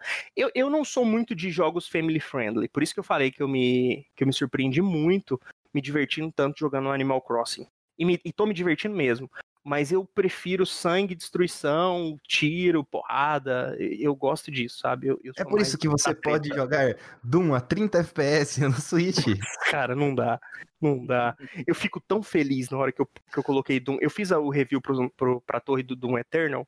E uma das minhas satisfações é colocar aqui e ele rodar acima de 300 FPS. Meu monitor Esse, nem mostra isso tudo. Esse é foda. Meu monitor mostra 144, mas eu já tô muito feliz de, de ver que ele alcança os 300. É muito maravilhoso. É, e uma coisa, Paulo, que eu sempre tive dúvida quando você fez o, o Tio Triste, que é Uhum. como era tocar nesses assuntos mais pesados envolvendo principalmente o tema principal, a tristeza. Então, porra, aí, aí é pesado, mas eu adoro falar disso. É, O que que acontece? É, eu, eu sempre fui um moleque muito triste. Desde a época da escola, eu não sei se é porque eu cresci na época que o emo tava em voga, não sei se vocês Então, lembram. Nossa senhora, foi mal influenciado. eu fui muito mal influenciado. Então, ali no começo da minha adolescência, é quando tava surgindo bandas que eu nem sei se vocês vão ter essas referências, mas a gente tá falando de Dance of Days, Fresno, bem no comecinho de Fresno, Fresno é de gravadora. É, então, assim, tinha Evo 84, tinha. Pô, tem uns, tinha umas bandas muito do submundo, assim, do emo. E aí foi, eu mergulhei nesse negócio e eu tava aprendendo a tocar. Então a minha referência era todos esses caras. E aí eu comecei a ouvir a, a minha. Eu lembro até hoje que a, a banda que eu mais gosto, que, que eu tenho uma memória mais afetiva, assim, é Blink, Blink-182. Porque foi o que eu cresci ouvindo. Então, tudo derivado deles era o que eu ouvia. Então, todas as músicas que eu compunha, tudo que eu fazia era muito triste. E quando a gente é adolescente, todas as dores que a gente sente, a gente acha que elas são extremamente maximizadas, né? A gente sofre mais do que todo mundo, a gente é incompreendido mais do que todo mundo. É, o amor que machucou a gente é o pior e a gente nunca mais vai conseguir viver porque perdeu o amor. Enfim, eu vivi essa parte na minha adolescência. Eu fui adepto de todos os tipos de cabelo que vocês puderem pensar, aquelas calças que arregaçavam os cocos da gente. Então, assim, realmente eu vivi intensamente essa fase. Então, desde antes, eu sempre produzi coisas muito tristes e aprendi a tirar coisas muito boas da tristeza. Então, eu sempre achei, e, e defendo isso até hoje, até no podcast eu falo a respeito disso, é, eu defendo muito que no momento de tristeza é onde saem os melhores produtos assim que você cria, as suas melhores criações. Então as melhores histórias são fruto de tristeza, as melhores músicas são as músicas tristes. Ninguém, não sei, cara, você escuta música alegre, beleza, mas ouvir uma música triste traz um peso assim, te faz se lembrar de Eu tanta coisa. Eu escutei muita música triste. Eu tenho um cara que eu escuto, que é Keaton Hanson, e esse desgraçado, ele só compõe música triste e eu não paro de ouvir. É muito bom, né, cara? E às vezes você nem tá triste, mas você ouve e fala, porra, é pesado. Pesado. Não, é pesado. Então, então, assim, é, e a tristeza, depois que. Eu sempre cresci ouvindo também que a depressão era o mal do século, não sei o quê. E eu sempre achei que a gente tratou isso de uma maneira muito pesada. E a gente nunca passou a olhar quais são os benefícios que você pode tirar de uma coisa ruim. Então, beleza, a tristeza é ruim? É ruim. Mas o que de bom você pode extrair dela? Então tem muita coisa boa pra você tirar da tristeza, cara. Você, você cria coisas maravilhosas, poemas, música, é, é, histórias maravilhosas, tem. Porra, e, e, eu acho que a gente tem que extrair isso. A gente fala das lições também, mas eu acho que é muito mais relacionado à arte, sabe? Então, quando eu falo de tristeza, eu falo nesse sentido, que a tristeza é boa. E, e eu sempre falei também outra coisa, que é assim, ninguém nunca vai ser plenamente feliz ou alegre, né? Que tem uma diferença. Mas sempre que a pessoa está extremamente feliz ou extremamente alegre, ela precisa de algo que a deixe um pouco triste para dar uma colada dela de volta na realidade, para ela entender, porra, o mundo é uma bosta, a vida é foda e é difícil mesmo. Então não Verdade. esquece, você tá feliz, mas é um momento. E isso é muito bom, aproveite isso. Mas lembre-se, o mundo é uma merda. Nossa, cara, eu passei. Esse, esse, é o teor, esse é o teor do tio triste, assim, ao vivaço. Ah, na real é bem isso, é assim, a vida tá legal? Tá, tá legal agora. Mas lembra que o corona tá aí, ó. Tá vendo? A gente tá super divertido aqui, mas na hora que a gente for ali pra pegar. Pô, o entregador nem sobe no prédio, irmão. Não é delivery se eu tenho que buscar na portaria. Esse é o tipo Nossa. de coisa que eu falo no tio fico, e eu fico eu com medo de ficar puto. Eu fico puto com isso. Fico problemas, é, white people problems. É, exatamente. É, mas, cara, eu não quero descer lá, velho. Não é delivery se eu tenho que buscar na portaria. Eu quero abrir a porta do apartamento e a minha comida tá lá. Então, assim, tá vendo? Esse é o tipo de coisa que eu falo no tio triste, mas que eu não falo na realidade, porque eu sei que é um negócio egoísta, white people's problem. Mas, porra, é onde eu ponho a minha voz e foda-se. Sim. E esse negócio que você falou de que, tipo, ah, o, a alegria é muito explorada e às vezes a tristeza também é importante, é um negócio que eu passei por uma transformação muito grande. É adolescência, na né? época de transformação, uhum. impressionante. Mas eu tava numa época que eu já tinha saído de um relacionamento lá que deu bosta, mas enfim, isso não é importante agora. E eu tava me revigorando, eu tava feliz pra caramba. Eu, os caras, a galera achava engraçado porque eu andava pelo pro pátio da escola dançando, era o um cara super alegre e tal. Só que eu não vivia a tristeza. Uhum. Eu não vivia essa parada.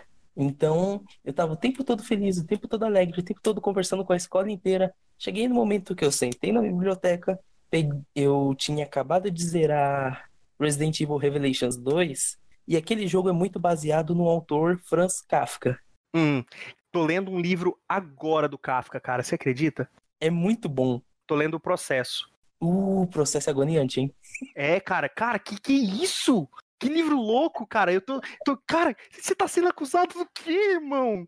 Eu tô muito agoniado, cara. Que loucura. Eu amo isso. E eu peguei, o primeiro livro que eu peguei dele na biblioteca, por causa de Resident Evil, foi uhum. A Metamorfose. E eu fui lendo, eu, debulei, eu literalmente cabulei uma aula para terminar de ler o livro na biblioteca. Uhum. Que absurdo. E eu fui lá. Tava lendo, lendo sem parar. A hora que eu, que eu, que eu terminei aquele livro, eu fechei, coloquei de volta. O professor da biblioteca perguntou: E aí, o que você achou? Eu falei: A vida é uma bosta. e daí por diante, eu comecei a perceber, cara, o por que o Franz Kafka escreve as coisas como ele escreve? Ele tinha uma vida infeliz, papá, papá, papá. Cara, e... o, Fran, o Franz Kafka, ele, ele é um, um ícone, assim, do talvez do niilismo, né?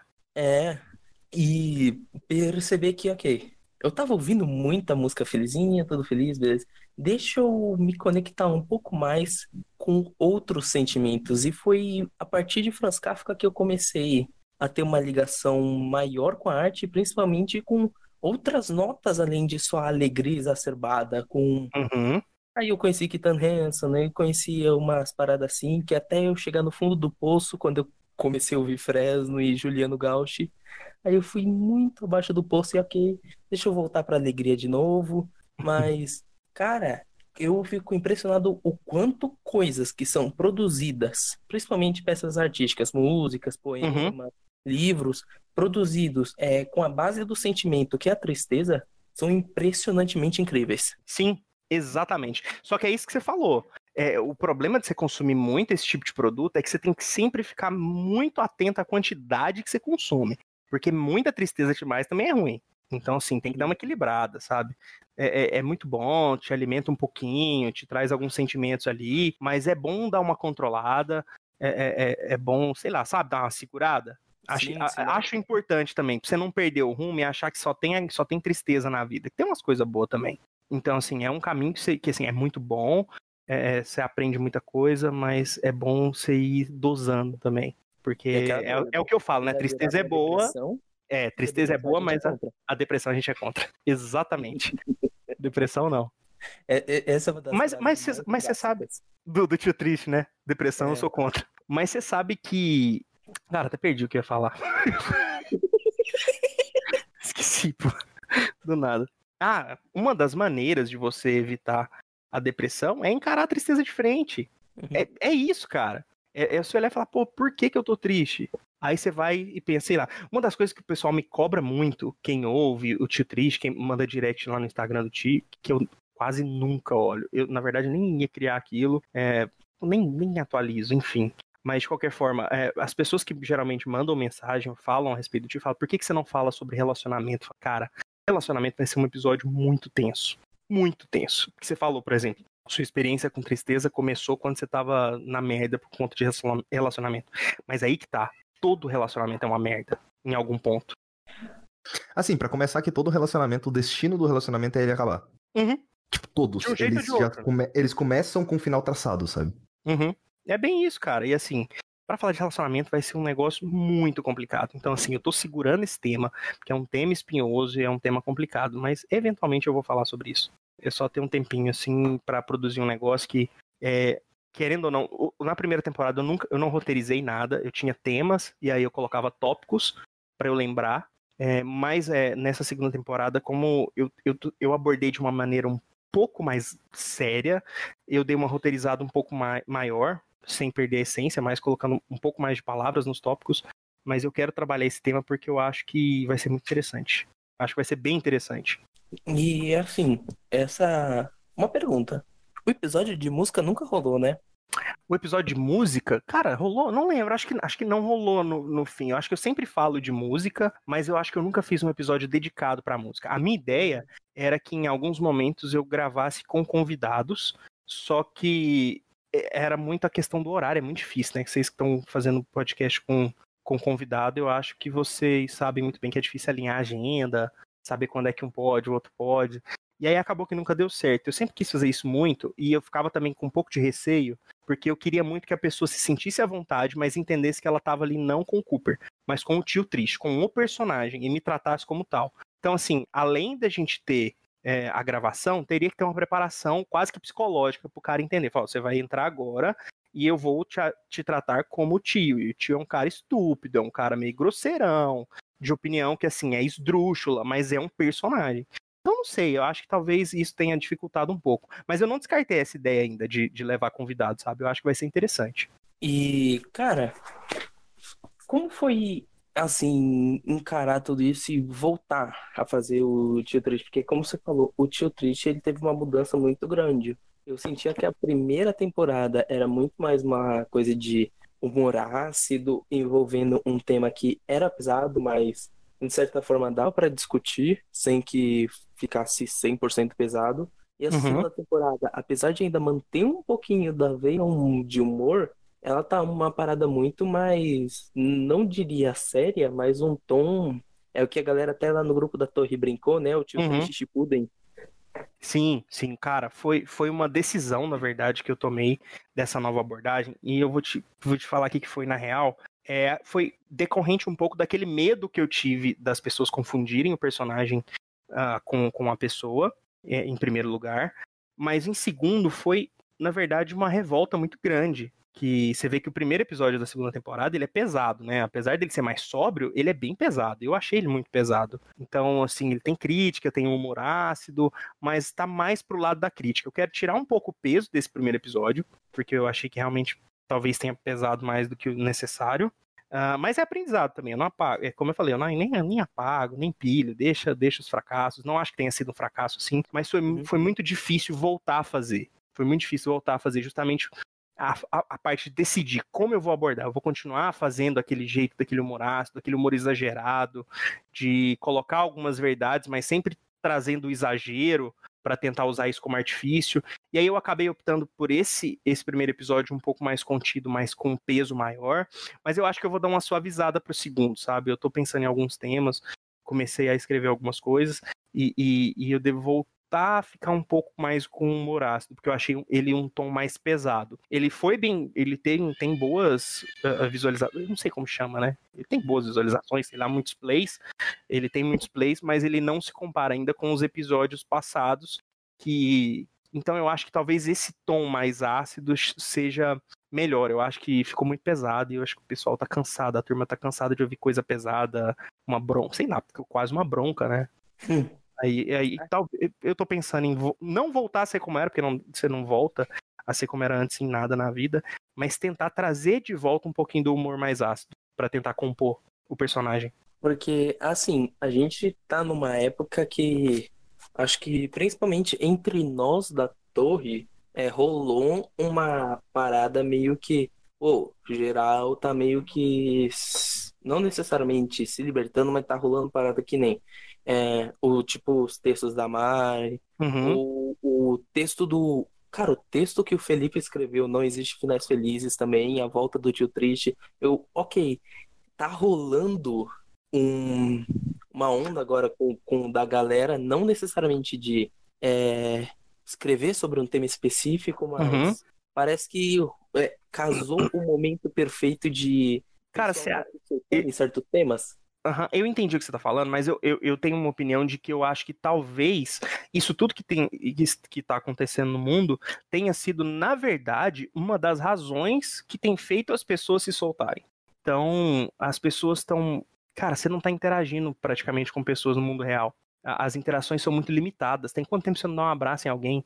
A não ser as pessoas que estão na sua casa, talvez, e dependendo do contato que você teve na rua, você nem, nem isso você pode fazer com regularidade. Então, assim, a gente perdeu o contato físico, e com isso a gente vai perder, na minha humilde opinião, a gente vai perdendo um pouco da noção de empatia, talvez, porque a gente vive agora um mundo muito mais virtual, então a gente tem essa necessidade quase que, que intrínseca de colocar para fora toda essa agonia que a gente está sentindo.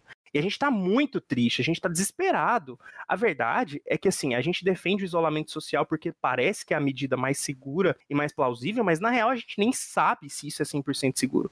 É o mais seguro agora, mas quem garante que isso é o certo? A gente só vai saber no final, cara. E isso é muito agoniante.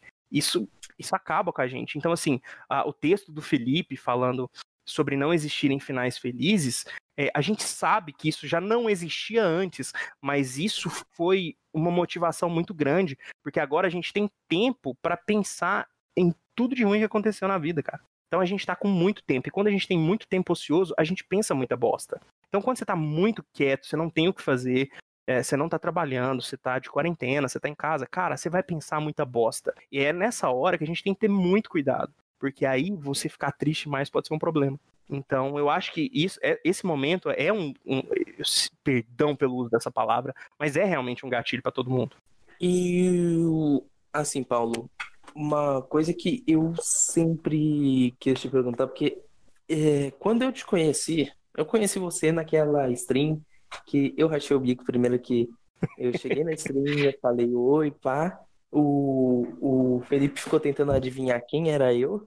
Aham. Uhum acertar que, que eu era o Ah, cara, eu, eu lembro, eu acho que você tinha recém enviado o seu, seu, é, seu conteúdo pra gente analisar, né? Que você tava em processo de, de, é, de entrar ou não pro site, não era? Entrar, literalmente. Exatamente, exatamente. Me recordo. Foi uma coisa muito louca, que eu tinha acabado de sair da Start Zone Uhum. e, e ido pra, pra mandar o currículo pra torre de controle, que por sinal eu mandei o currículo achando que eu ia, eu poderia editar o Splitcast, eu tava indo para pro transmissão instantânea. Uhum. E foi Loucura, muito né, cara? engraçado.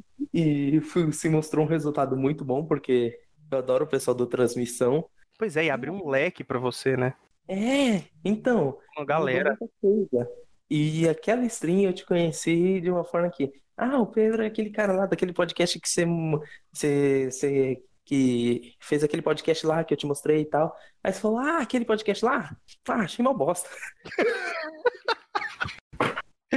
Ah, eu lembro, cara. Mas deixa eu te falar, ali na, na- no, no Torre em Transmissão, é, eu, eu já era muito tio, né? Já era muito um personagem. Então, um- tem uns clipes da, daquela época que a gente fazia transmissão, que até hoje eu falando que se, o meu, se eu comprasse um, um PC e que ele não desse 60 FPS, eu queimava ele, você lembra? é Eu acho que tem eu esse clipe até hoje no Twitter. É, você tava, né? Então E eu tá falava, errado? Não, Não tá Sério? errado, velho. Foi Falei, pô, se eu paguei caro, comprei o PC dá. e ele não roda em 60 FPS, eu queimo ele. Porra, bota fogo. Na Óbvio que não tá errado, porra. E, e aí os caras cliparam. Tem, tem muito clipe meu falando bosta o nas Ailton transmissões. falando de, de telemarketing também, né? É, cara, cara, tem, tem uns clipes muito maneiros. Eu sinto muita saudade de fazer o Torre em transmissão. A questão é muito agenda, estrutura, e não dá pra gente manter uma agenda, tipo, ah, a gente vai fazer toda sexta, porque, cara, sempre tem imprevisto, né, cara? Ainda mais eu, pô, com família e tal. É muito complicado você se comprometer com o horário. Mas a gente tem muita vontade. Talvez em algum momento a gente deve voltar a fazer isso, ou então investir em algum podcast da torre. A gente, a gente é muito bom em falar bosta, sabe? A gente tem uma perícia nisso. E aparentemente as pessoas gostam de ouvir bosta.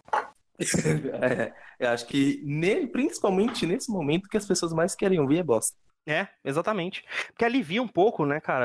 Acho que ouvir Depende do tipo de bosta, né? É foda vir, ouvir bosta vindo direto do presidente, mas assim, Nossa, aí vindo de um podcast, tudo bem, mas do presidente é foda. é muito, muito foda. É muito difícil, cara. É um- A gente tá vivendo um tempo muito difícil. Eu acho que a gente, às vezes eu penso que a gente tá num episódio de Choque de Cultura e não descobriu ainda. Sabe o que, que eu acho? Eu, eu, eu postei isso esses dias no meu Twitter. Eu acho que, na verdade, a gente. Aquele, por exemplo, aquele discurso que o Bolsonaro fez assim que o Moro saiu do Ministério da Justiça, eu tive a clara impressão de que a gente tava dentro de um episódio de The Office que. O, o- onde o presidente era o. Porra, fugiu o nome. Do Michael. Eu não sei se, se vocês têm essa referência, vocês assistiram The Sim, Office. sim. Porra, pra mim aquilo era um episódio de The Office e o discurso dele tinha sido escrito pelo Creed. Eu tinha certeza que eu tava vendo alguma coisa parecida com isso. Cara, que bizarro. Né, velho? Ele falando que o filho dele pega todo mundo no condomínio, cara. Cara, que coisa absurda. Por que, que você tá me falando isso? Isso é muito cringe, mano. Que isso? Momento. Não, e você olha pra cara do moleque, ele claramente não tá fazendo isso. Que tá tem algum problema muito sério com o mundo, velho. Para. Deu errado. Sabe? Não é possível. Talvez ele tava falando de, sei lá, pegou geral no condomínio do The Sims. Ok, aí eu entendo. Agora na No Second vida. Life, né? Pô, no Second Life. Existe Second Life ainda? Existe. Ainda acho que- Caramba! Existe. E bombou por causa isso? da quarentena de novo. Meu Deus. Foda. Cara, é difícil ouvir as coisas que ele fala, tem.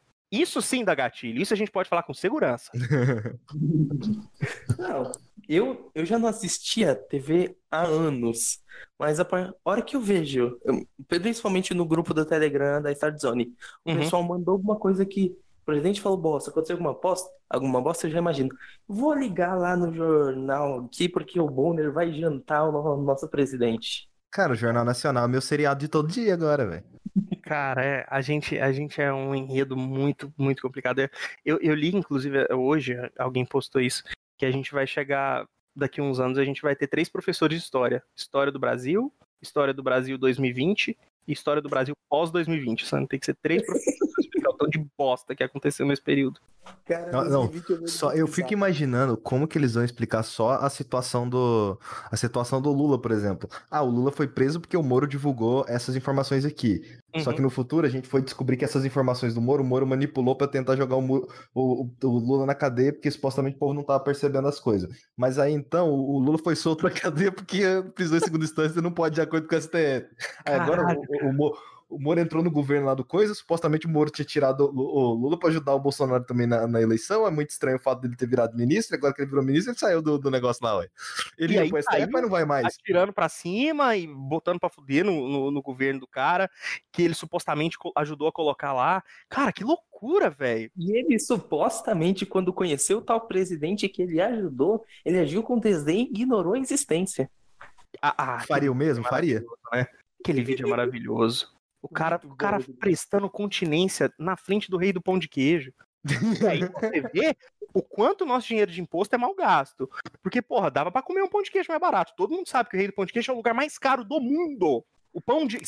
Eu juro por Deus. A primeira vez que eu fui viajar de avião, eu fui no aeroporto. Eu tô com muita fome. Vou ali porque pão de queijo é barato. Eu falei, moça, me dá três pães de queijo e um café. Ela, 35 reais. Eu falei, quê?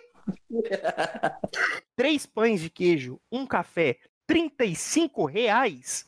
Aí eu descobri que no aeroporto tudo você multiplica por três. Ah, é, é, é verdade, é isso mesmo. No aeroporto você paga em dólares. É, exatamente, na cotação atual. Então, tipo assim, ah, 5 dólares que na cotação atual é 3 mil reais, então fica bem complicado mesmo.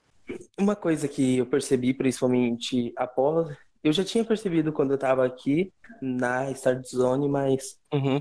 após eu entrar à torre e ter essa volta aqui pra Start Zone, eu percebi, uau, eu tenho um leque de produção de conteúdo que eu não imaginava que era tão extenso. É muita coisa, né, cara? É muito produto é. que você mexe, né, cara? Você tá envolvido assim diretamente. Eu até tenho que tomar cuidado para não me envolver em muito projeto, porque às vezes eu não consigo me dedicar e eu acho muito ruim eu não conseguir fazer uma coisa bem feita. Então, então às vezes eu, às vezes eu até falo não para algumas coisas. É. É foda, cara. Às vezes você tem que falar não para algumas coisas porque você não consegue produzir tanta coisa. Não tem como você se comprometer com tanta coisa. Tanto projeto. E, e produzir conteúdo é mó legal e dá vontade de produzir tudo, fazer tudo. Mas tem umas Mas coisas chega, que frustram. Chega na hora da edição, meu irmão. Hum, só chicotada nas costas. É. E tem outra coisa que eu acho que frustra muita gente, é quando você faz alguma coisa, que você produz, por exemplo, um episódio de podcast ou um vídeo no YouTube e ele flopa, né, cara? É uma sensação que você é um bosta, assim, e que sua vida eu não faz mais sentido nenhum. Que eu criei um, um podcast de storytelling com estilo de storytelling um pouco diferente e que eu fiquei três meses editando aquele um em um episódio de podcast. Uhum. Não deu nem um pouco o retorno que eu queria. Flopou, né, cara? É triste demais. Eu fico muito triste com isso. Porque a gente que produz conteúdo, a maior parte do nosso conteúdo de começo ele flopa. E isso é muito ruim. É muito foda. Não, tá muito animada, o, Pedrão. e o Pedrão, ele tinha alguns problemas. Hoje em dia ele já é mais tranquilo, mas ele tinha uns problemas que ele era muito megalomaníaco com as ideias dele, sabe? Eu, eu, eu sempre eu cito, isso, eu cito isso, cara, com, com quase todo mundo. O Pedrão, uma vez, ele chegou para mim e falou: Vamos fazer uma revista. eu, o quê? Aí, aí eu falei, tá, eu não vou matar a ideia do menino. Eu falei, beleza, então. Vamos, eu vou escrever um artigo pra revista. Eu falei, vou escrever um artigo pra revista. Faz. No outro dia seguinte, ele falou: É, cara, realmente, ideia de revista não é muito bom, não. Eu, uhum. eu sei é. que não é. é Rolou o Papo Day 3 também, né? Como é que Como é? Que é? A gente, eu ah, verdade. também tive o papo da que a gente que eu queria fazer uma direct. Tá vendo, cara? A gente é realmente Aí eu pensei assim, não, umas o, ideias. o pior que a ideia da, da Direct, que se você tiver bastante contato, se você for um jogabilidade da vida, se você for um uhum. jovem nerd, se você for, acho que até ah, o Nautilus mesmo, que tem muito contato com a Indie, dá para fazer. Só que do tamanho que a gente tá, não dá pra fazer.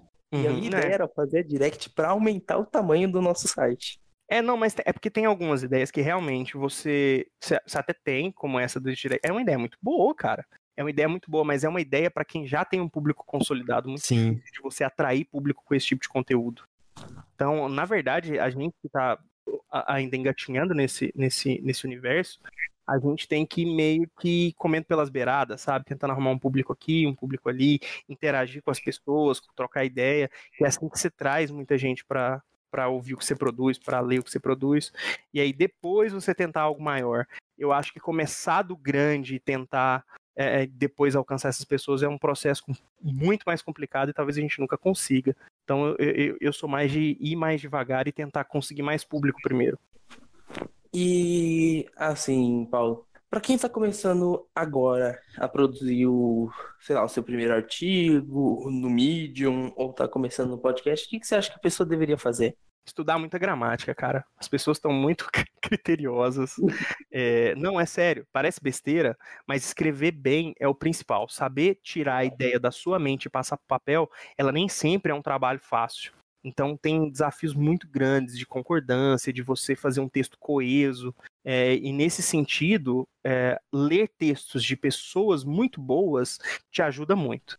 Então, a gente, por exemplo, eu tenho um hábito muito forte de leitura, então eu leio muito, tanto que a gente até comentou do Kafka, que a gente tem um autor que a gente gosta em comum, porque eu tenho muito esse hábito de leitura, e isso me ajuda muito, cara. E para você escrever um, um, um, review bem feito, um artigo de opinião bem feito, você tem que vender seu peixe. É a mesma coisa que a gente estava falando do enredo do jogo para te convencer. Então é basicamente o mesmo processo. Você tem que convencer a pessoa ou argumentar de maneira que você deixe a pessoa que tem outra opinião diferente da sua, pelo menos desconfortável. Então, a parte é. mais difícil disso é tirar a sua ideia, que às vezes você tem uma puta ideia boa, mas você não sabe como colocar isso no papel. Então, a parte mais complicada na, na hora de você escrever um review é, por exemplo, eu amei, por exemplo, a minha experiência com Gears foi maravilhosa. Então, como que eu vou me expressar de maneira com que eu não pareça um boçal, simplesmente falando o jogo é muito bom, é, e falar isso de uma maneira que encante as pessoas, que desperte a vontade das pessoas em ter essa experiência também. Então, acho que a, a parte, a, talvez uma dica que eu dou, e eu também estou aprendendo enquanto faço, é leia outras pessoas e leia muito, leia muito, leia muito sobre os temas que você vai escrever, então leia muito sobre games, leia muitos reviews e veja como as pessoas colocam as suas ideias no papel. Não para você copiá-las em, é, em, metodologia, talvez isso é muito bom você ter uma referência, mas o mais interessante é você perceber como ele tira a ideia da mente e passa para o papel. Acho que essa é a parte mais complicada. Uhum. Talvez seja Posso dar uma dica? Preciosa. Posso dar uma dica? Por favor. Uhum, manda lá. Aprenda inglês. Putz, cara, é se, então, é porque se você aprender inglês, vai abrir um leque de artigos Sim. e textos e tudo que você pode ler, que você pode assistir, que você pode fazer, uhum. muito grande. Então, aprenda inglês. Inglês, ele é, ele é essencial ali, sabe? Não, é, sem dúvida, cara. O inglês abre portas, né, cara? E, e, eu sempre, sempre me dediquei muito a isso. Assim, é, é a única língua além do português que eu falo, então é, eu realmente me dediquei muito a isso. E, e, realmente faz uma baita diferença. Inclusive no mundo de notícias. Porque todos esses insiders são gringos. Porque os caras estão lá, inseridos nessa realidade. Pegando a, direto da fonte. Então você saber em primeira mão, passa por isso, cara. Se você não sabe inglês, você vai pegar a notícia mais fria. Ou então você vai botar no tradutor e vai pegar tudo fora de contexto e fazer uma notícia merda. Ai, nem vou falar do caso do tradutor, isso aí eu vou deixar por Ah, não, não, não. É, esse, esse é melhor. Esse é melhor deixar por, por conta dele. Mas falando nisso, cara, é uma coisa que eu dou. Eu sou muito grato, por exemplo, à existência do Ailton ali. Porque eu tô acostumado a escrever numa estrutura muito de roteiro para gravar vídeo. Uhum. Eu não estava acostumado a escrever numa estrutura de vou redigir aqui um artigo, uma crítica. Então, escrever um roteiro, ele não exige tanto quanto você escrever um artigo de opinião. Entendi. E, e foi muito interessante porque o, o trabalho que o Ailton fez comigo de pegar, me ajudar naquele texto do Bleeding Edge para uhum. chegar num ponto que é, eu consegui basicamente tocar aquele texto do Disaster Report 4, basicamente sozinho e, velho, Disaster Report 4 foi um texto tão difícil para mim escrever porque eu olhei, eu li, reli o primeiro parágrafo e reescrevi tantas vezes porque uhum. eu tô lidando com um tema muito pesado e muito difícil que é desastres naturais. Sim, sem dúvida. E, e escrever aquele primeiro parágrafo, eu escrevi, escrevi, escrevia, continuava escrevendo sobre o jogo, voltar para o primeiro parágrafo e falei, velho, eu tenho muito medo disso aqui dar um gatilho em alguém. É, é gente... o primeiro parágrafo de um texto, ele pode gerar três coisas. Você pode gerar um gatilho em alguém, o que é preocupante. Mas eu acho que existem outras duas que é o principal. Você convencer a pessoa a ler seu texto, e provavelmente se ela passou o começo, ela vai ler até o final. E você convenceu a pessoa a não ler o seu texto. Exatamente. E essa é a parte mais triste. Exatamente. É, é para mim é a parte mais desafiadora de todos os textos que eu escrevo. É, tem gente na torre, é, e isso que você falou, Pedro, é muito bom. Você tem um suporte de alguém que está há mais tempo, principalmente quando você não tem a segurança é, para escrever um texto é muito importante, cara. E, e, assim, que bom que o Ailton foi esse esse esteio aí para você para te ajudar nesse início, cara. O cara é sensacional. Ailton é irmãozão mesmo. Uh, mas falando um pouco do, do principalmente na, da escrita no começo, eu conheço pessoas lá na torre que tem uma metodologia de escrita onde eles desenvolvem o texto e depois eles fazem o parágrafo inicial. O tanto que isso é sério, cara. A introdução do texto, ela, ela, ela realmente tem o poder de prender o seu público, prender a sua audiência. Então, realmente é muito importante. É onde você segura, onde você retém a audiência, ou onde você taca tudo no lixo. E, Paulo, essa conversa primeiro que já foi maravilhosa. Acho que a gente conseguiu abordar muitos temas aqui. Foi lindo. Nossa, que lindo. Cara, é... existe alguma mensagem que você queira deixar pro para os ouvintes desse podcast ou para as pessoas que estão aí além do limite do mundo? Cara, acho que nesse momento é aproveitem esse momento, reflitam bastante, mas não, não pensa muito não, que a gente não sabe muita coisa. Então, peguem esse momento de tristeza e reflexão, que eu sei que a maioria das pessoas realmente está muito triste, e tenta extrair o melhor disso, cara. Tenta extrair o melhor disso, tenta produzir alguma coisa. Você não tem obrigação de fazer isso, mas é uma forma de você passar seu tempo, de, de se entreter um pouco. Não é saudável ficar no ócio absoluto. Às vezes sim, mas nesse momento não. Então, força para quem precisar de força. E, e assim, a gente procura muito falar a respeito disso e, sei lá, pessoal, principalmente o pessoal da torre, eu vejo muito essa solidariedade uns com os outros, mas eu estendo isso aí.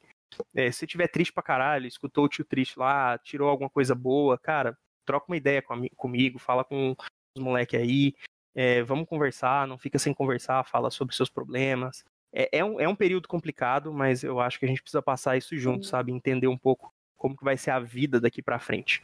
Então, acho que a maior mensagem é essa, sabe? Empatia, ajudar uns aos outros, ouvir uns aos outros, ter muita paciência e aproveitar para extrair o melhor da tristeza aí.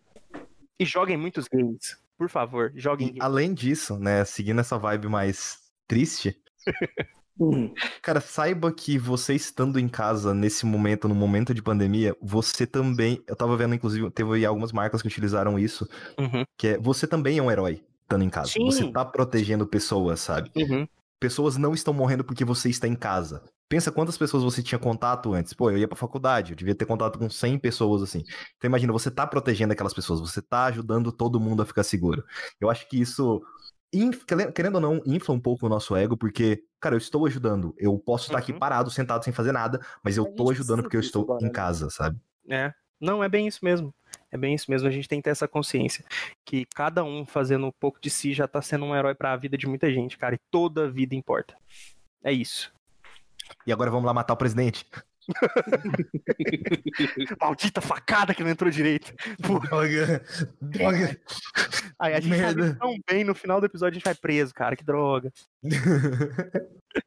o bom que fecha com a piada. É. é então, gente, esse foi o Paulo Cooper, conhecido também como o Tio Triste. E esse é ele no limite do mundo.